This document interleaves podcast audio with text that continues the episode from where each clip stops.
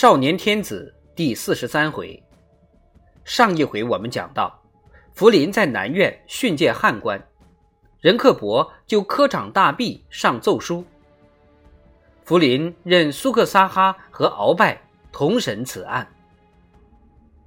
第四章五一，内院大学士王永吉在吏部大门下了轿，进了大门。宽阔的石板路直通大堂，他从大堂旁门进中院，过穿堂，一架紫藤铺满了小院，老干如蟒盘曲而上。如今落叶已尽，繁密的藤干藤枝纠缠在架子上，仿佛许多搅在一起的灰蛇，很容易使人联想到官场上那复杂的、纠缠不清的明争暗斗。藤架的那一边。有屋三间，管下匾额上有三个厚实凝重的大字“藤花厅”。王永吉当然知道，这架紫藤是明初吏部尚书吴宽亲手种植，距今已将三百年。藤花厅是吏部长官治事之所，平日是科尔坤的公事房。今天，王永吉心中有几分得意，他是来到。藤花厅的唯一汉官，不多时，内大臣苏克萨哈、鳌拜和刑部尚书图海都到了，他们要商讨第二审的程序。仆役送上热茶，便退下了。五位大臣各自安坐，上来就是一阵冷场。按皇上谕命，李振业、张国普、蔡元伯、陆其贤。田履、邹作霖、张翰、蒋文卓等十多人，全数被拿到吏部审问。由于他们身份不同，是按命官、重视举人和应试三起分审的。第一轮会审过后，气氛很沉闷，因为上有内大臣坐镇，中有科尔坤、图海等满尚书主审。平日审案的汉尚书、侍郎。如陪坐一般，唯唯诺诺，不出一语。满臣对科举一向不大了然，审不出个名堂。初审下来，什么也没弄清楚，怎么向皇上交代？苏克萨哈玩着茶盏盖，漫不经心地笑笑，扫了众人一眼，说：“我看初审不中用啊。”他白白胖胖，容颜滋润，很得皇上欢心。事事顺遂，常常流露几分心满意足。有时目光忽的一闪，眉头一皱，会突然透出内藏的静气，但那种情况很少。鳌拜点点头，喝了一口茶。在内大臣中，他的地位不如苏克萨哈。虽然他比苏克萨哈年长，又军功卓著，但从来以下属自居，又一贯不爱说话。遇到达见主要和汉人打交道的案子，说不好汉话的鳌拜，就宁肯不作声。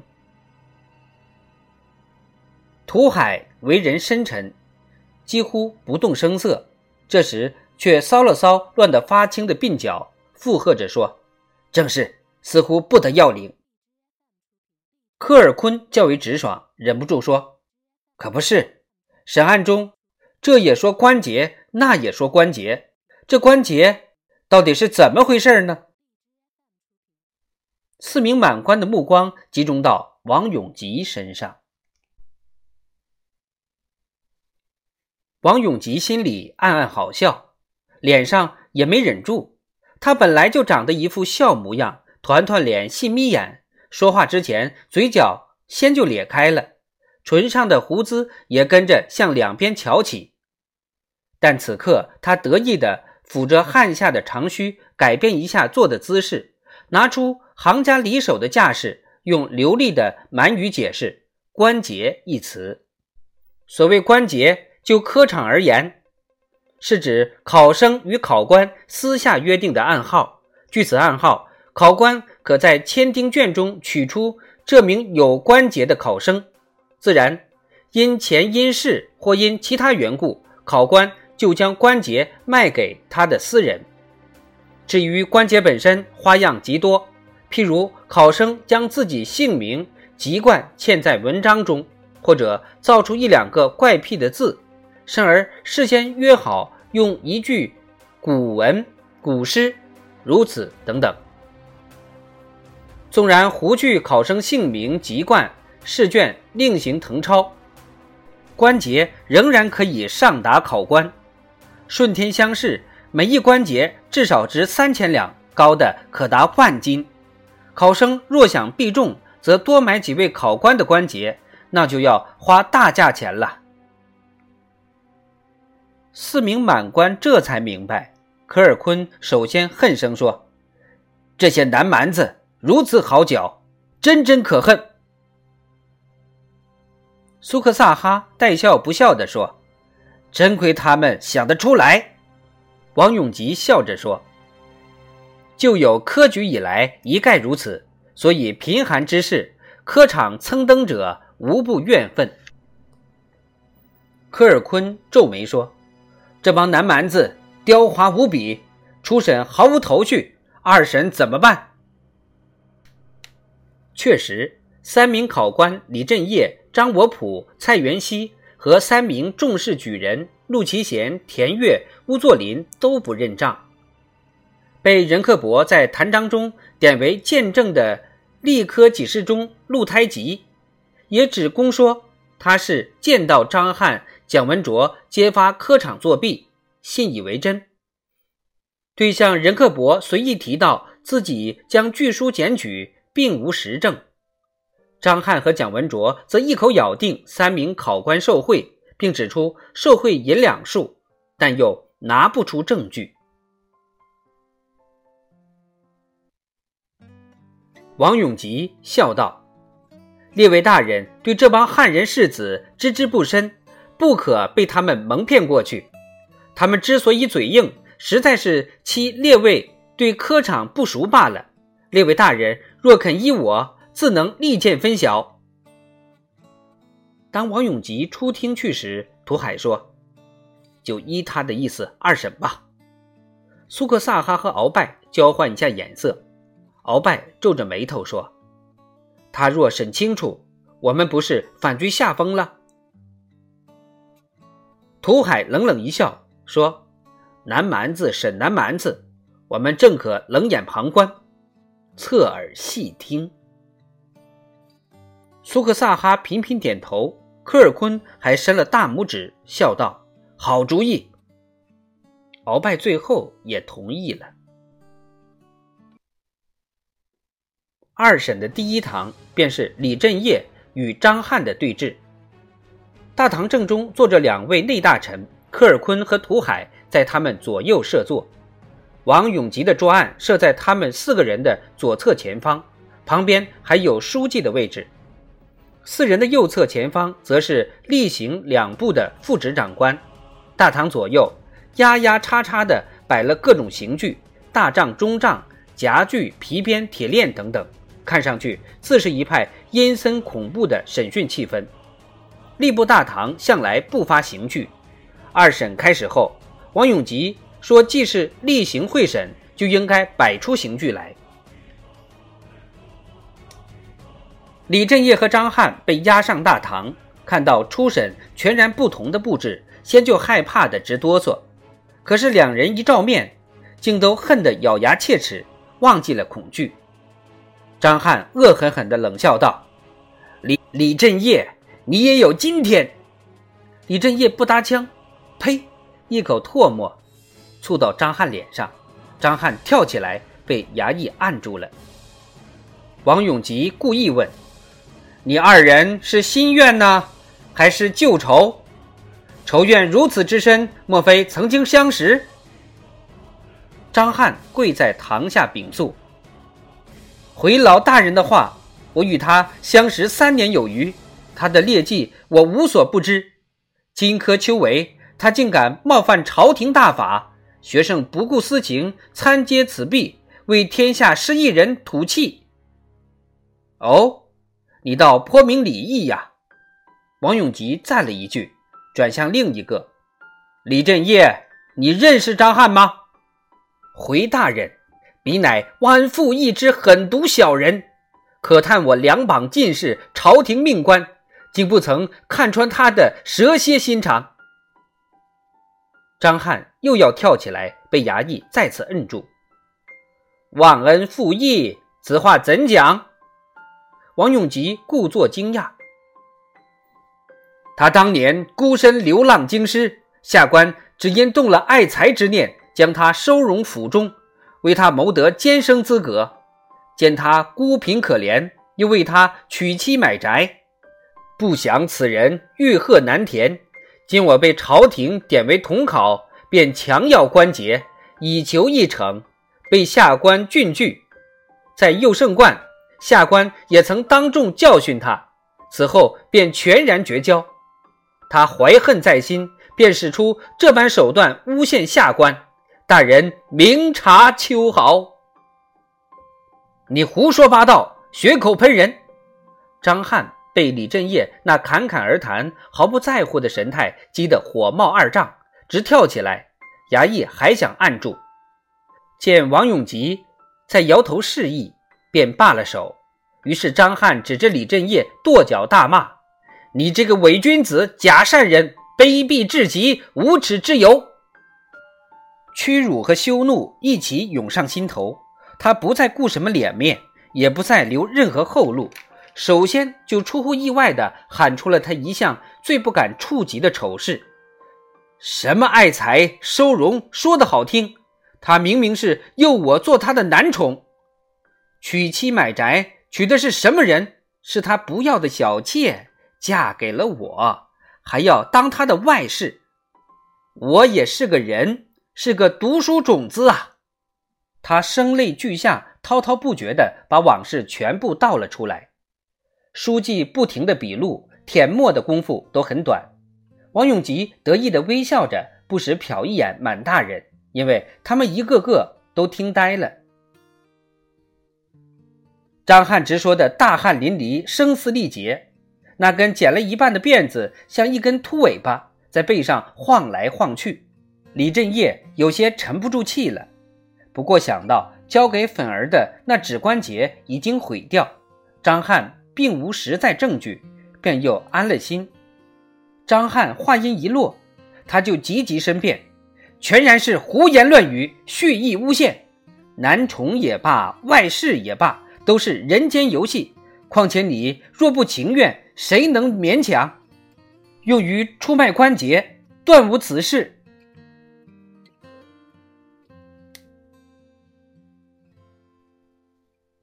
王永吉这时才插进来问了一句：“是啊，张天生口说无凭，你能拿出证据来吗？”张翰发疯似的，吃的撕开棉袍，白生生的飞花满堂飘扬，撕碎的布条耷拉在地面，从胸口的棉花里抽出一张纸，双手呈上。王永吉一看，那是拼贴在一张硬纸片上的。六七块揉碎的碎纸，上面字迹却很清楚。王永吉笑了，拿起硬纸片对准李振业：“李振业，来认认，是不是你的笔迹？”李振业只扫了一眼，顿时脸色煞白，跪倒了。好半天，他强自挣扎，用无力的声音申辩：“这毕竟没有成为事实。”我，我终究没有让张翰中举。那田吕呢？吴作霖呢？张翰瞪着发狂的眼睛喊叫起来：“田吕，吴作霖！”面对眼睛像两团炭火的张翰，李振业第一次害怕、心虚了。他努力振作，翕动着嘴唇，用勉强能听得到的声音说：“谁能证明？”谁能证明那两笔五千两银子的过户人可以作证？张翰尖声嘶叫着说出了两个过户人的姓名。这沉重的致命一击把李振业完全打垮了，他双腿一软，瘫倒在地。王永吉满意的微微笑了，扭头看看满大人的眼色，他们都对他点头。王永吉擦脸。对衙役做个手势，把张翰带下去。李振业，你还有什么说的？李振业瞪着失神的眼睛，不说话。今你贪赃有据，而张国普、蔡元熙讳忌无凭，看来这次北魏科场大弊，定是你一手造成。你到底会卖了多少关节，以至于世子怨愤，物议沸腾？不重惩你，怕是无以谢天下了。不，不！李振业突然高举双手，拼命摆动，仿佛一个溺水的人在垂死挣扎。让我一个人承担罪责，不公平，不公平啊！还有别人通通作弊吗？王永吉的话像是审问，又像是提示。田吕、乌作霖的银子，他们都来分润，各分去一千两。他们是何人？